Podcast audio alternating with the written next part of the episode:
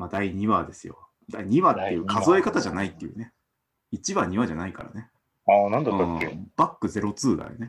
ああ、バックゼロツーなるほどねう。ん。壁の向こうに帰る話だから、やっぱバックそうそうバックうんになるわけそう。バックで数えていくっていうね。この辺からして、まあ、癖が強いというかさ 置いていかれる人は置いていかれるんだろうなという、うんところですよね。もうね、谷口、谷口節なのか、谷口中島節節がね、炸裂してますよね。で、まあ、まあ、なんつうの？まあ、1話、2話終わって、ええ。うん。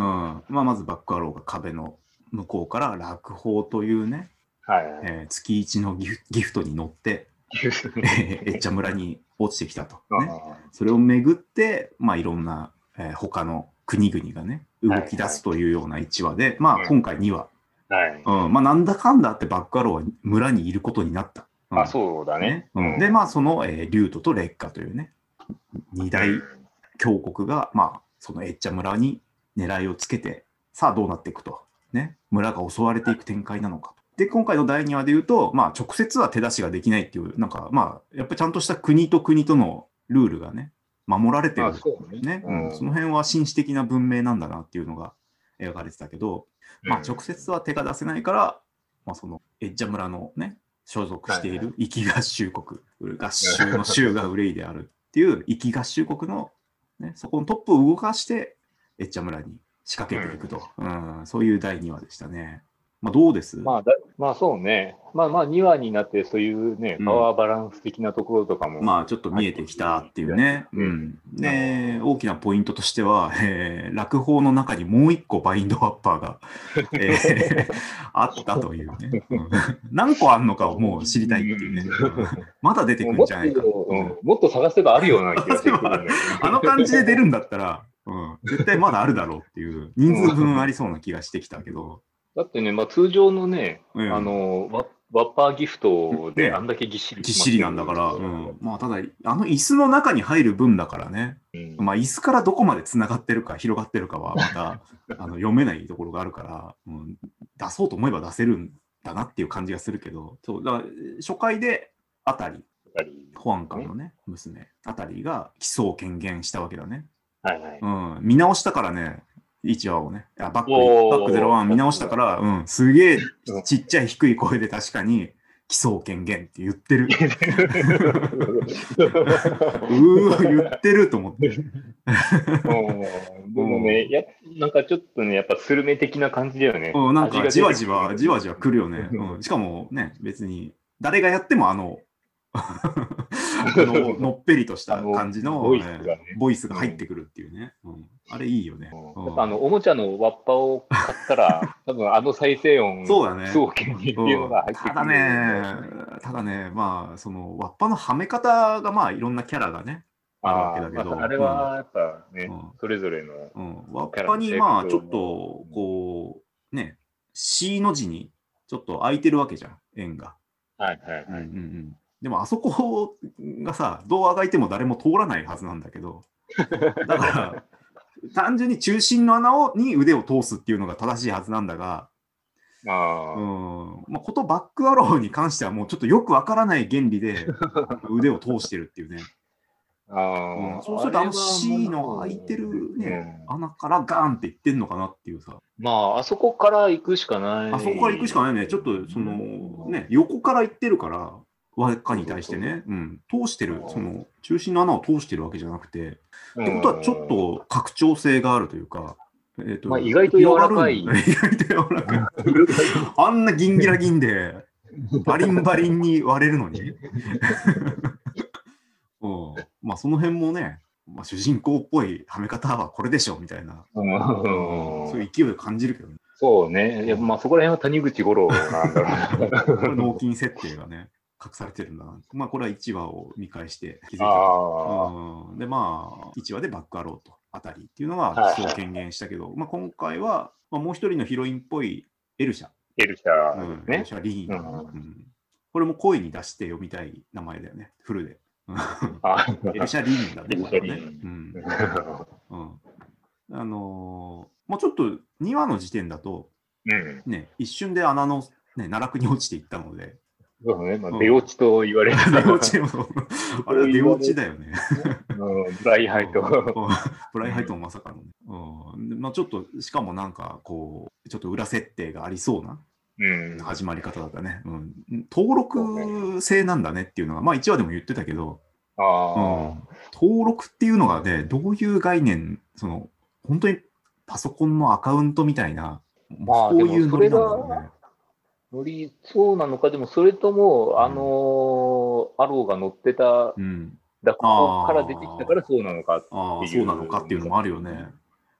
うん。うん、まだちょっとその辺が語られてないので、まあ次回以降の引きと、うん、なんか単純にね、やっぱり権限して許せて、許してもらえそうにない、ね、のんきに権限してられない、ね、基礎権限してられない感じが出てきそうな、うん、ちょっと不穏なノリだったように思うよね。ああ、うんなるほどね。うん、登録しますかみたいなさ、あのノリね。うんうん怖い怖いみたいまあでも、あそこ、あのシーンは、うんあの、ブライハイトを登録しますかっていうな。あブライハイトを登録しますかか。そうだから、なんか、なんか、あの、バック03あたりで、うん、まあ、中島和樹大好きなでっかいのが出てきそうな、あの、あのまあ、タイトルがね、もうすでに、うん。えー、なん、えー。城、城の艦と書いて船と読ませる。巨大な巨大な船は希望になるか。うん、もう疑問系でいくのかね、ずっと、タイトルは。うんねまあでもね、グレン・ラガンとかも、うんまあね、そういう感じだったからね事で分けてはいたけど、そんな感じだああ、ったから。そっかそっかそっかそっか。まあ、今はこのね、疑問系のタイトルがついてる。巨大な船は希望になるか？もう、もう出しちゃうの？うーんいや、でもやっぱこの展開の速さが、うんうんね、展開早いよね。今までもさ、巨大な船は、まあ、必ず出てきてたけど、出てきてたけど、ままささか、ねねバック03で来ます？うん。早いよね。早いけど、うん。でも、あの、まあ、おそらく巨大なもの同士の戦いになるなであろおうう主張が、まあまあ、あね。、うん、ベッカー外帝国の屋根に乗っかってた。え、何乗っかってた？なんか乗っかっていや、あたの、なんか、あの、でかい、でかい刀が、おーおーおー使うね、絶対ね。でかい刀がね海帝国。どの辺だったかな多分あの、ツイッターとかだと画像を上げてる人もいたと思う。ああ、じゃあもうそこはかなり注目されてるわけだね。そうそうで俺もあの、ツイッターを見ながらね、うんちょこちょこ見ながらうん。やってたけど、うん、いや、やっぱこれは、これ持って戦うやつがいるんだろうっていう。ああ、なるほどね。絶対そうだね。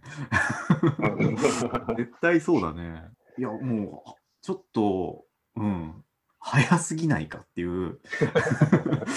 気持ちだよね。ツークール、ツークール。ツークールあんのに、だって、今までの、えっ、と、まあちょっと何話だったかっていうのはあれだけど、まあグレン・ラガン、ね、うん。グレン・ラガンは、まあ、えっ、と、地球から脱出するための、はいはい。まあ船としてさ、まあまあバカでかいやつが、もうほぼ後半ですよね、15、6話なのかな、あうん、出てきて、ね。えーで、続いて、まあ、キルラキルか。あ。うんうん、キルラキルも、えー裸の太陽号が終盤出てきて、うん、うんあのね、ね。銭と金馬に書かれた あいつの財力でね、建造された、しかもほぼ動力は人力と思われる、ね、回し車でね、うん駆動してるような、もう裸の太陽号。えーで、プロメアもそうだったね。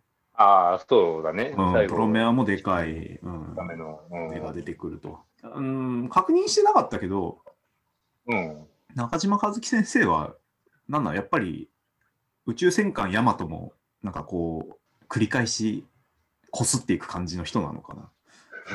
うん、なんか、ヤマトなのかなと思いながらさ、世代的に。ああ。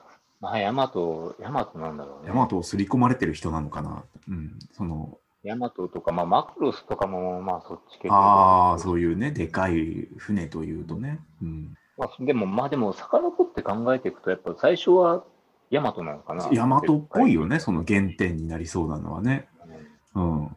こういう時に役に立ちそうなたけしがいないのは、そう、あいつが、あいつが一番ね、情報、いや、そらね、みたいなさ、生き字引と呼ばれたね。LGBT だよ。この、このポッドキャストのウィキペディア的存在である。ウィキペディア、タケペディアがね、うんウィキペディアがいウない。ォーキングディクショナリーをね、歩く辞書と訳したら怒られる。おなじみのね。うんうんあと、カスタマーをね、改造する人とか言ったら、怒られるでおなじみの おなじみの。たけし君ですけど。いやー、まあまあ、だから3話への引きとしてはもうそこが一番ね、早えみたいな。いやーうんもう来ちゃうっていう。まあね、まあ、そういう意味では、まあ、この2話目はもううん3話目のもうかませだと思って上もいいぐらい。上層だったね。あ上層がすごい。まあ、その、まずは、エルシャの基礎権限もまださ、発揮してないわけだよね。ね活躍してるわけではない。う。うんん。そう。まあ、あとは、ただまあ、2話でうん。確定していくっていうことがあって、まあ、1話を見てそうなんじゃないかな。で、2話で確定だとえー思った設定があって、うん。はい。えービットね。はい。ビット。ビットナミタル。ね。まあ、村一番のお調子者ね。もう調子者感がすごいけど、えービットは、え ー家が壊れるキャラなんだっていうのがもう確定。ここれはまあ、スクライドでいうところのね、君島の車だよね。君まあ、いいポジション。うん、君島ポジションなんだなっていうのが確定しましたね。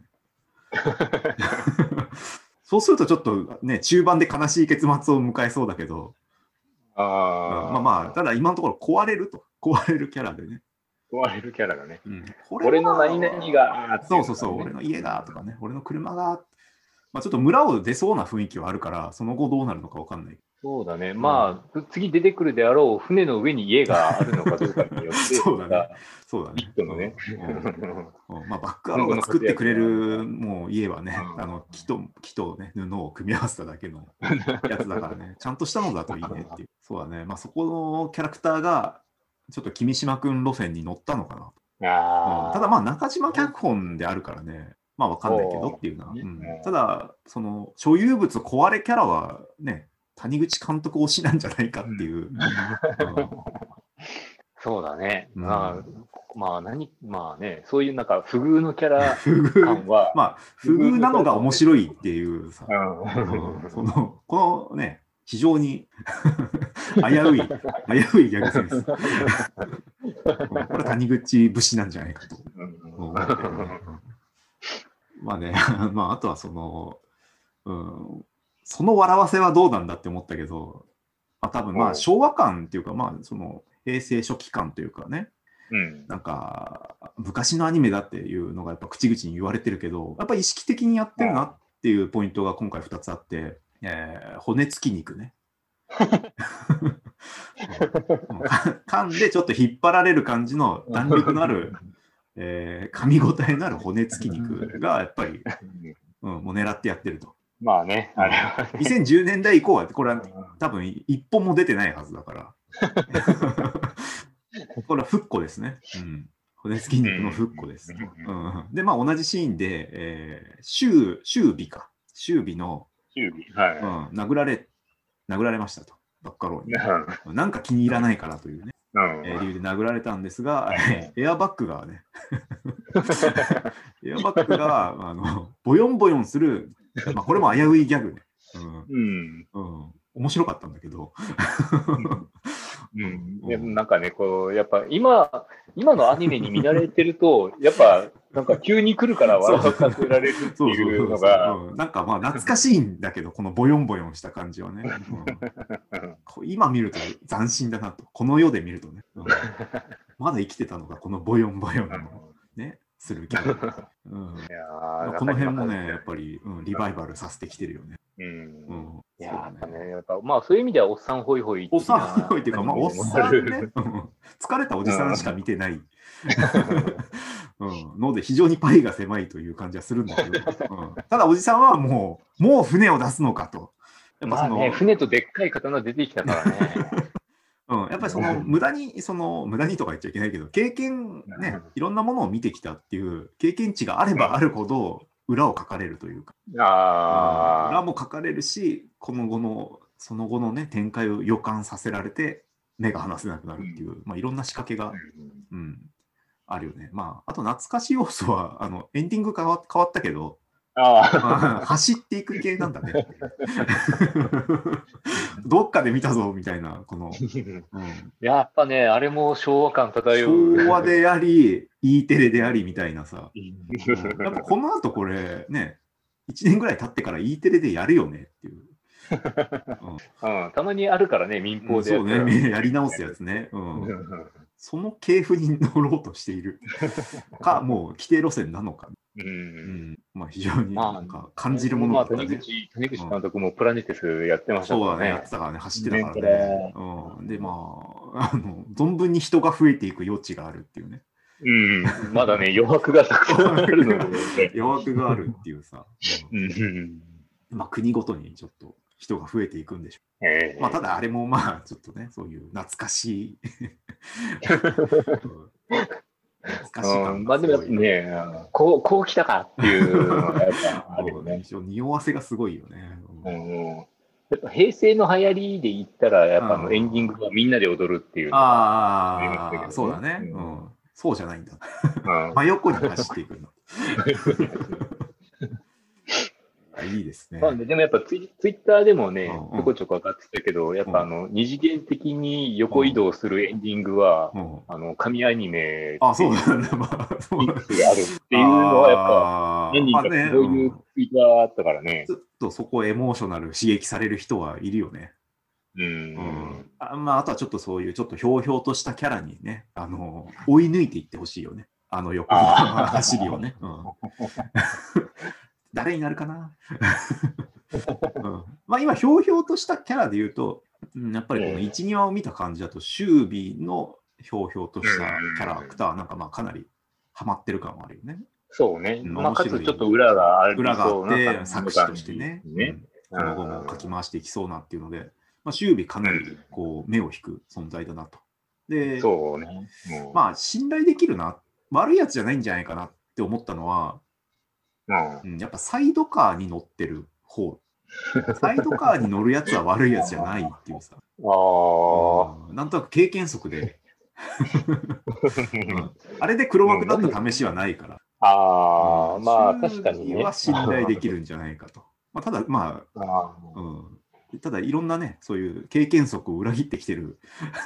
ということもあるんで、まあ、断定はできないけど、うん、そうかと。君はサイドカーに乗る人なんだなっていうのは感じたね。うんまあでもグレン・ラガン的なところでいくと、うんロシュー的な感じにもなってくるのかなと。うん、ちょっと途途中中、じゃあ途中ね、うん、うんそうだね、作詞だだけに、まあ、いろんな考えがあって、主人公と相反すると。うんえっと、シュシュービと一緒にいるさ、えっえーと、レンシン。レンシン。うん。ちょっとまあ、キャラ違うけども、スクライドで言うと、でもこれはシェリスっセリスっぽぽいい感じだよね。うん、なんかちょっと、オープニングでこうね、涙を見せるシーンがあったりして、そうそうなんかあるのかな、この後っていう。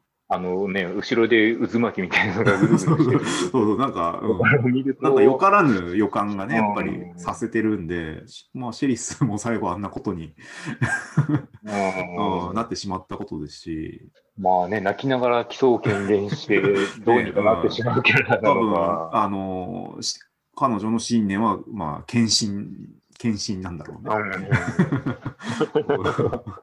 うん っていうふうに思ってしまうんだけどもね。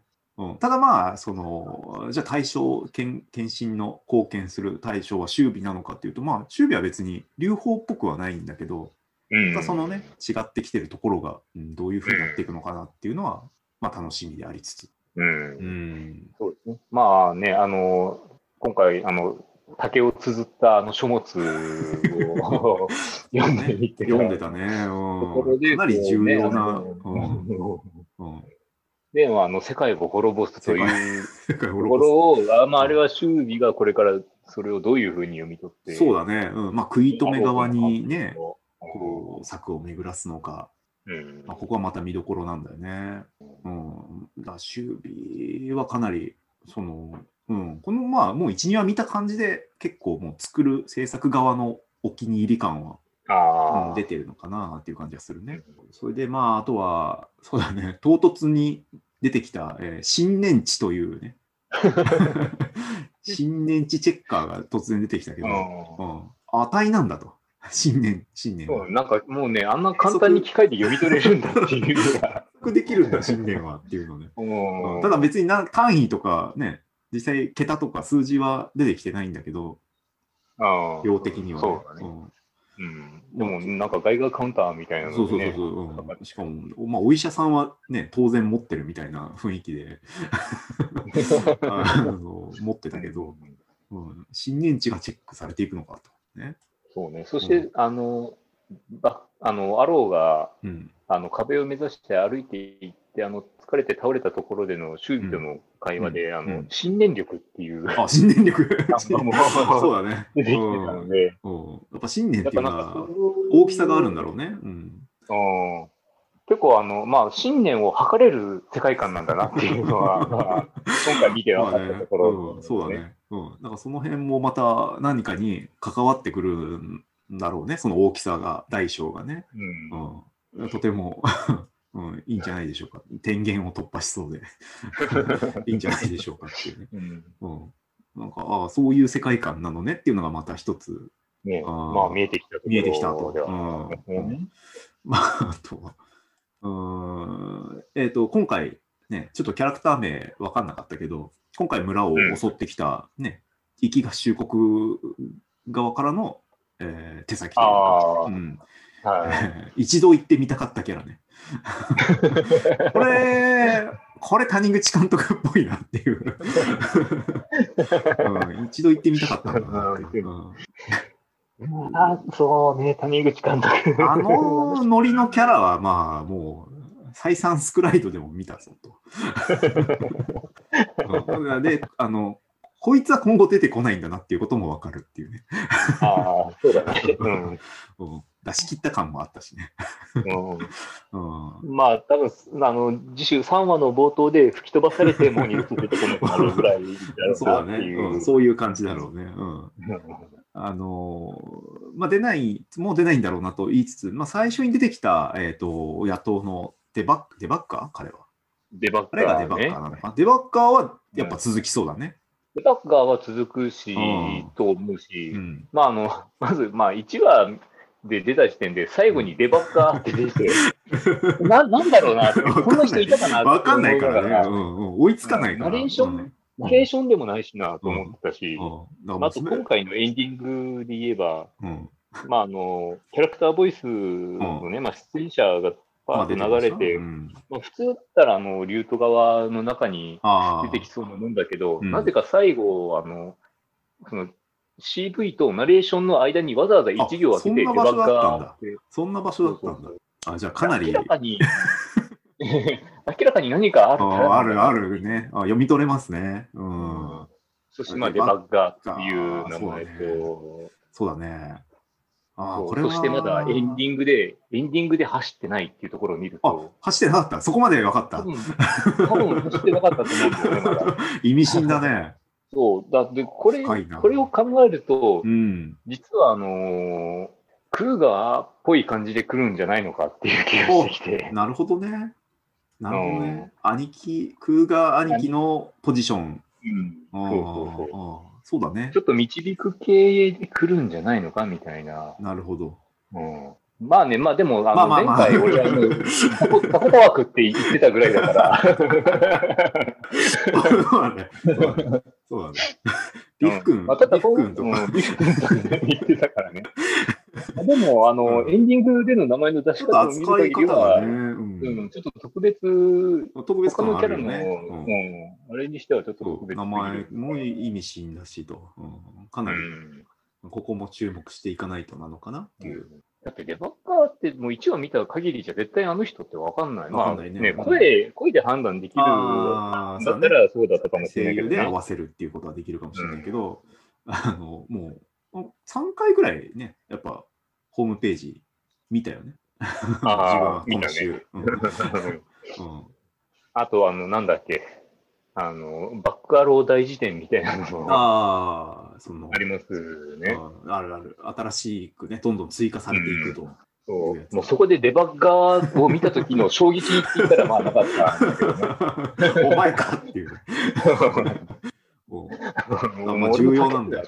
重要なんだよ。うん、まあ、うん、そうね。まあ、あとはその、まあ、さっき、その一度は行ってみたかったんだっていうキャラが出てきたけど、で、その谷口監督っぽいキャラクターだなっていうのあったけど、まあ、やっぱり演出として、あの、文字でね、出すのやるんだなっていうか。ああ。まあ、その、若干のトリガー感。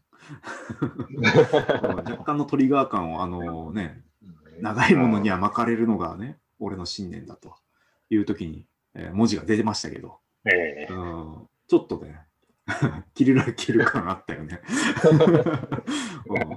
うんうん、ここがまあ、その谷口っぽいキャラで中島テイストっていうか、またもう、まあ、裏の見どころだよね、これはね。うん、いや、いい混ざり具合。そう、混ざり具合を楽しむっていう。いや絶対楽しそうだもんね、作ってる。いや、絶対楽しいでしょ。ね、おじさんね、いい感じのおじさんたちがね、バイバイ言いながらさ、キャッキャ言いながらさ、ねうん、ここ入れましょうよとか言いながら。ねうん、これするとね、あの往年のアニメっぽくないかとかさ、そういう観点でうん、やっちゃってるわけでしょうね。いいねまあ、いいよね。いやね、もうもう船出しちゃう、船出しちゃう。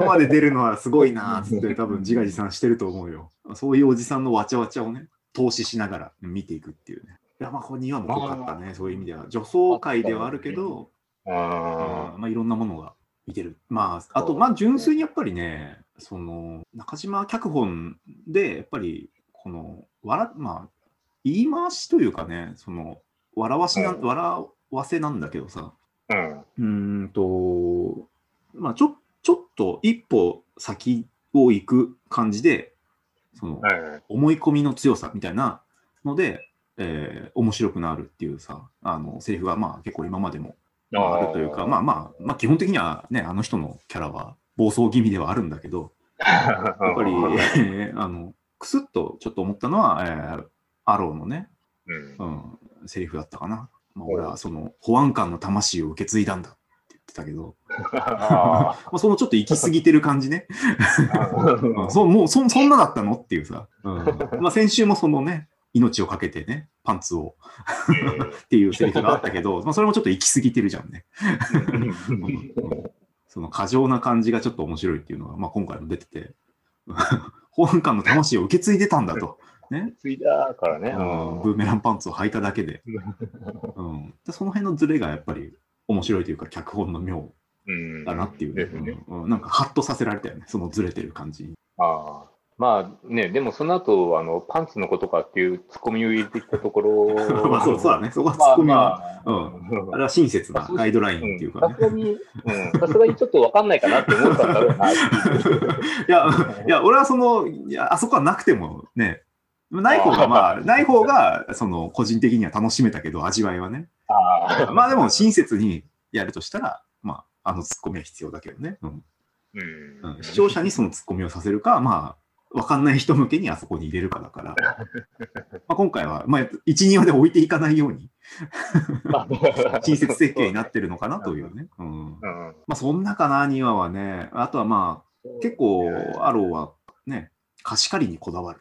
あうん。ね、エッチャ村周辺には謎の生き物がいっぱいいるけど、うん、あんなに取れるんだそうね、結構、結構いるじゃん、みたいな。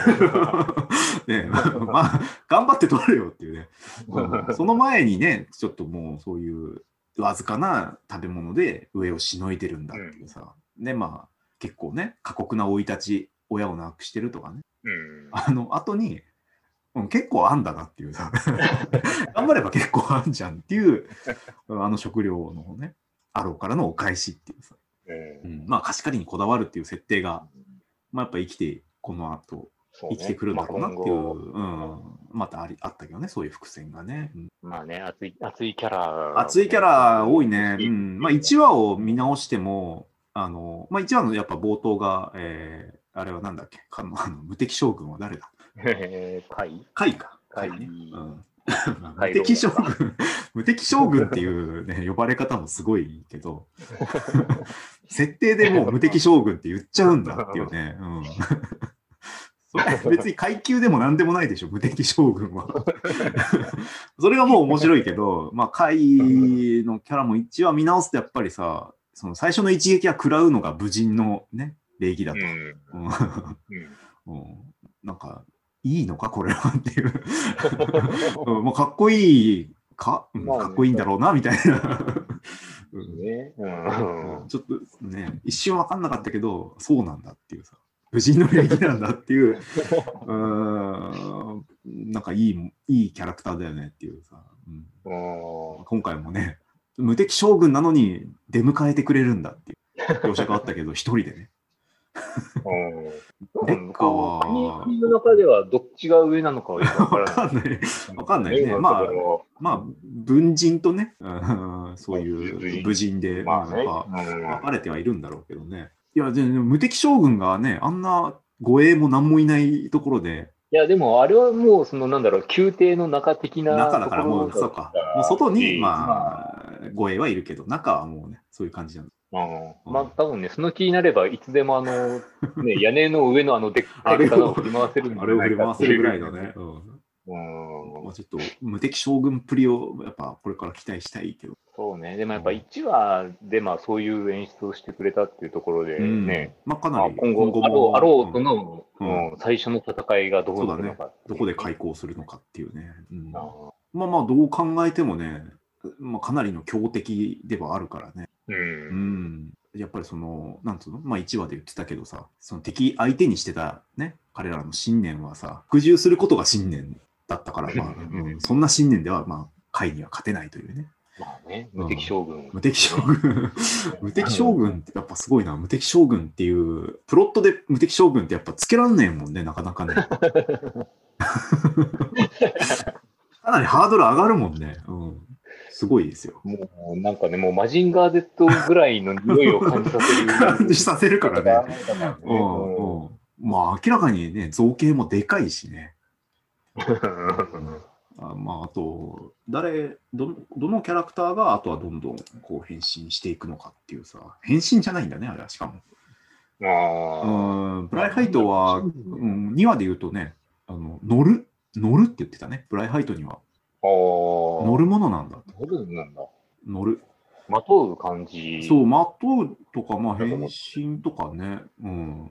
なんかこう、一体になる感じなんだけど、よくそんなにね、乗ってられるねみたいなこと言ってたけど、まあやっぱロボットものとしてのね、こだわりがそこに出てるのかもしれないけど、おかっていうね。まあ、あの、なんか結構、まあ、あの、動物の名前の付け方がいい加減だなとか。ああ、なんだっけ、トゲ、角、角？なんとか、角うさぎか。うん。あと、あの、謎肉の原料が、アリクイノシシって言ってたかな。そんなこと言ってた？また見直さないとな。そうだね。あと、あの、アローを村から出すときに、リットが渡してたのが、うん、馬鹿の干し肉みたいな。馬鹿ね。なんか、やっぱこの、何？現、現実にあるものを適当に混ぜた感じが。なんでしょうね。やっぱこれ、壁の外からこうね、混ぜたものを実験してる感がこう、ちょっとあるのかな。ね、こう、螺旋力でね、混ぜたもの を。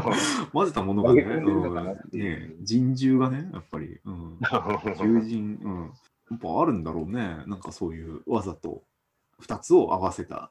うん、あと空を飛んでるあいつは何なんだっていう。ああ。ちょいちょいなんか、ね、羽が 4, 4枚あるやつね。ぐるぐる回って、それも螺旋を描いていたんだけど、まあ、もうそれ言うなら落砲も螺旋を描きながら 落ちていってたけど、うん、ちょっと螺旋モチーフが気になるね。そうね。まあ、螺旋を描いてるのか、もしくは、こう、まあ、あの壁の中か外が高速で回転してるから、自然と軌道が、SF っぽい。SF っぽい。描いていくのかっていう。やばいやばい。それはやばいよ。それはやばいな。あそれもちょっとこうね、外の世界を匂わせる。いい考察だな。えー、結局螺旋力？ダメだよ、それは。ダメ、混ぜちゃダメだよ。おなるほどね。なるほどね。ちょっと末恐ろしいですね、そう考えると。うん、そう考えると、まあね、まあ、やっぱこのただの壁に囲まれた世界ではないっていうなるほど、なるほど。もまああるのかな。まあ、本当、あとはじゃあ、ね、月月に1回っていうのは、落語のね、落ちてくるタイミング、うん、なぜ月1なんだっていうところもあるけど、月、まあ1ヶ月っていうと、まあね、えっ、ー、と、まあ月なの？月の集会なの？まあ、そういうことなんのか？月の、うん、そう。そうするとまたそれもね、衛星、星のさ、天体の回転がやっぱり、うん、なんか意味してきそうな気もするし。うん、そうね、まあ月から、月から発射されて。あれ？まあ月に化けてる何かがあるかもしれない。それはちょっと、あネタ切れなのかなって思っちゃう。うん、まあ、激アツな展開ではあるけどね、この直近見てきたものの設定がこう近いものが出てくると。まあまあ、でもどう、なんかあの、なんだろう、今まあ、2話で出てきたあの、うん、謎の単位、あの、まあ、劉備が言ってた、うんうんうん1.78なんとかって言ってた。ああ、あれ何何を言ってたんだ？何を言ってた多分まあ、まあ、まあ、あの、メートルに相当するんだろうなとは。聞き流してたけど、なんか言ってたね、確かに。うん、なんか独自のね、独自の単位単位がやっぱりある。うん。うん、あまあでも1.78って言ってるから、まあ大体1メートルか。そうだよね。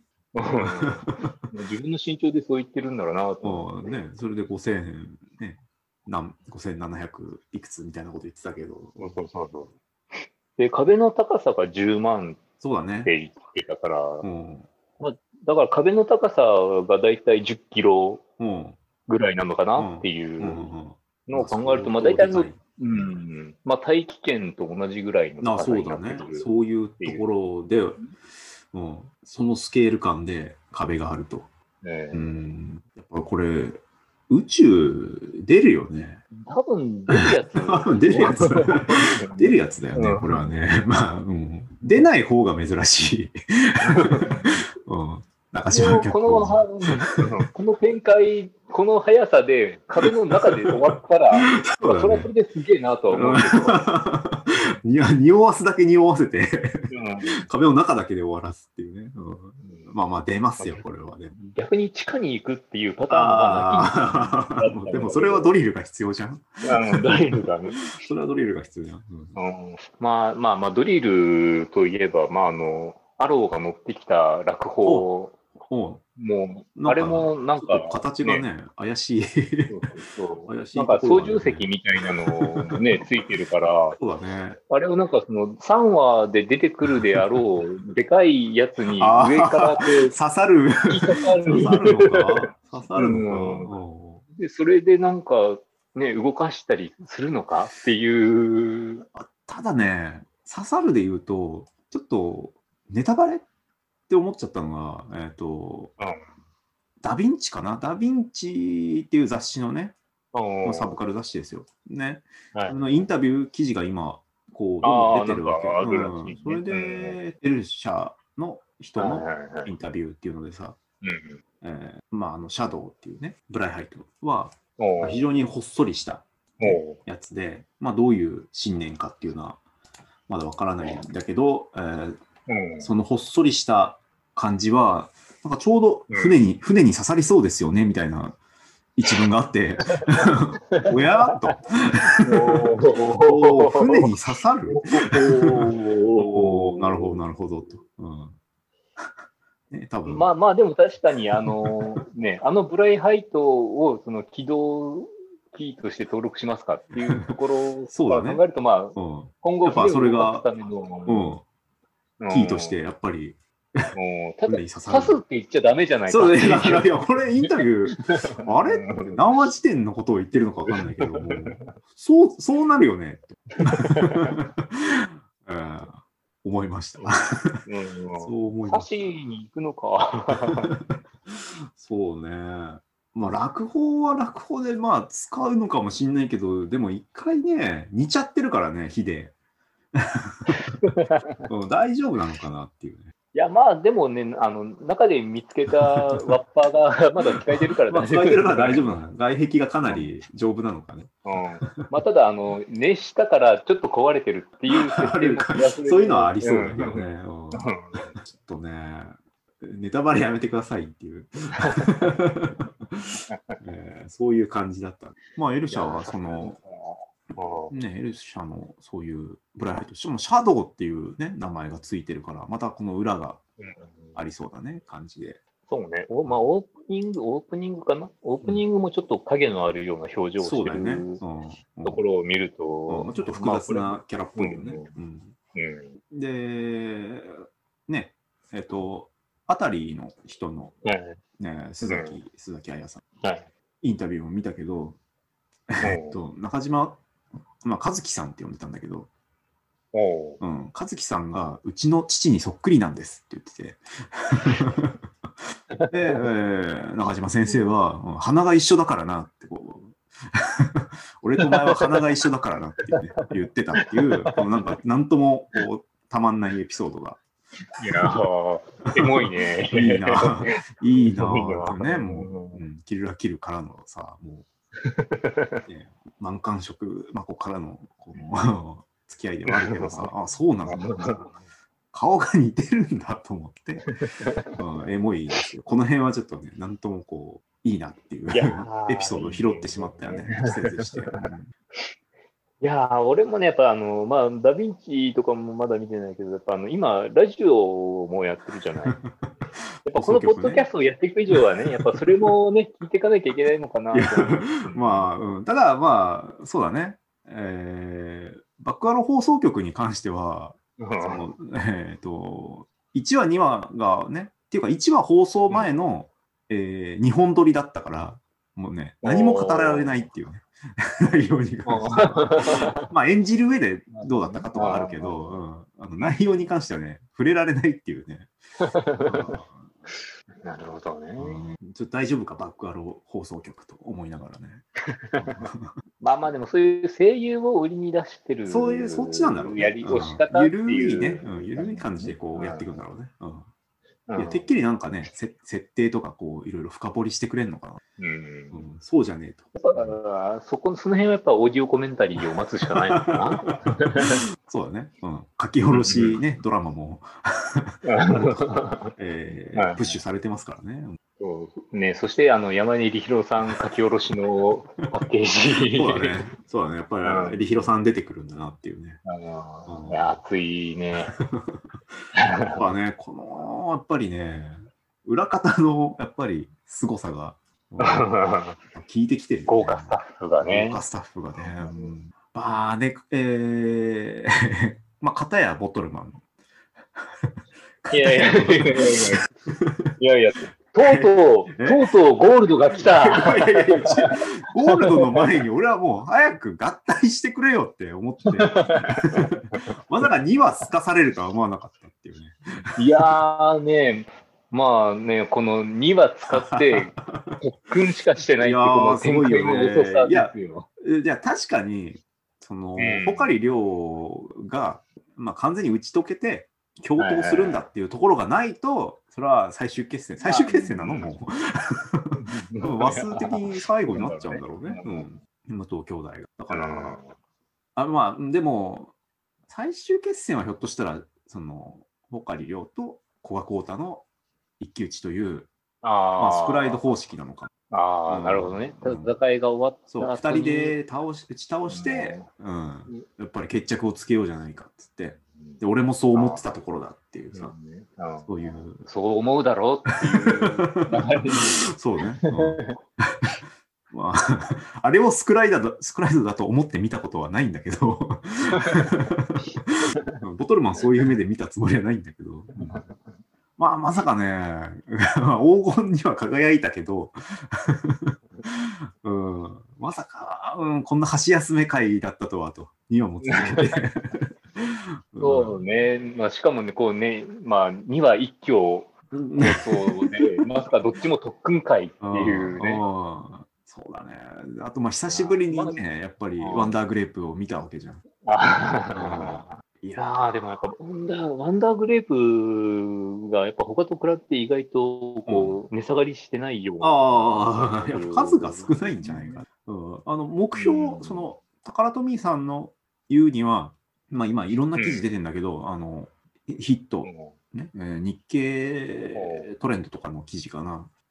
ね、なぜボトルマン大ヒットしてるのかみたいな記事がうん、出てるけど、うん。まあ、そこにね、あの、デュー山本氏がね、開発者としてあのインタビュー答えてるわけですよ。ね。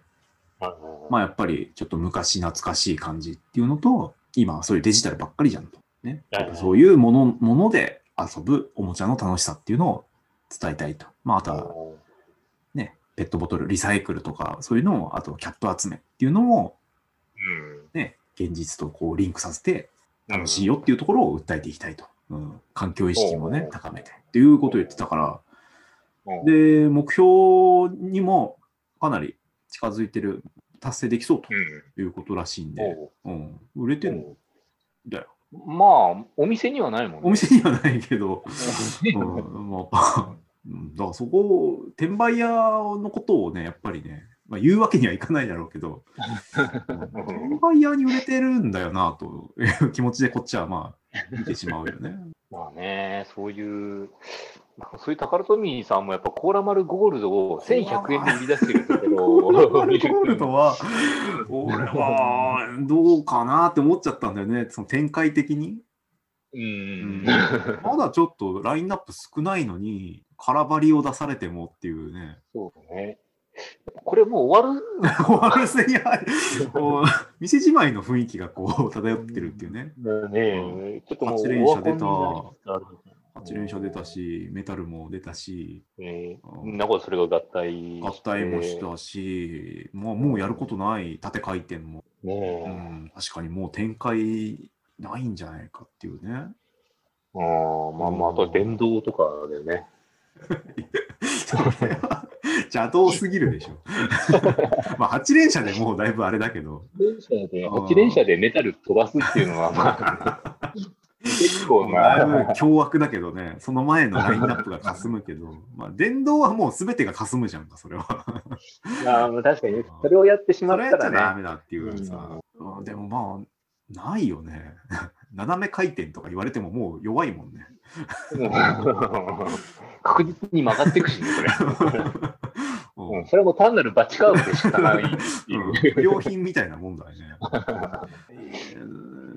だからね、もう終わるんだなっていう気持ちで見てるけど、でももう、ねまあ、コーラ丸に至ってはその、さ、デジタル対戦セットに入ってるのがそもそもクリアパーツのコーラ丸で、で、でノーマルのコーラ丸があって、ゴールドが来て、いらないと思うけどね。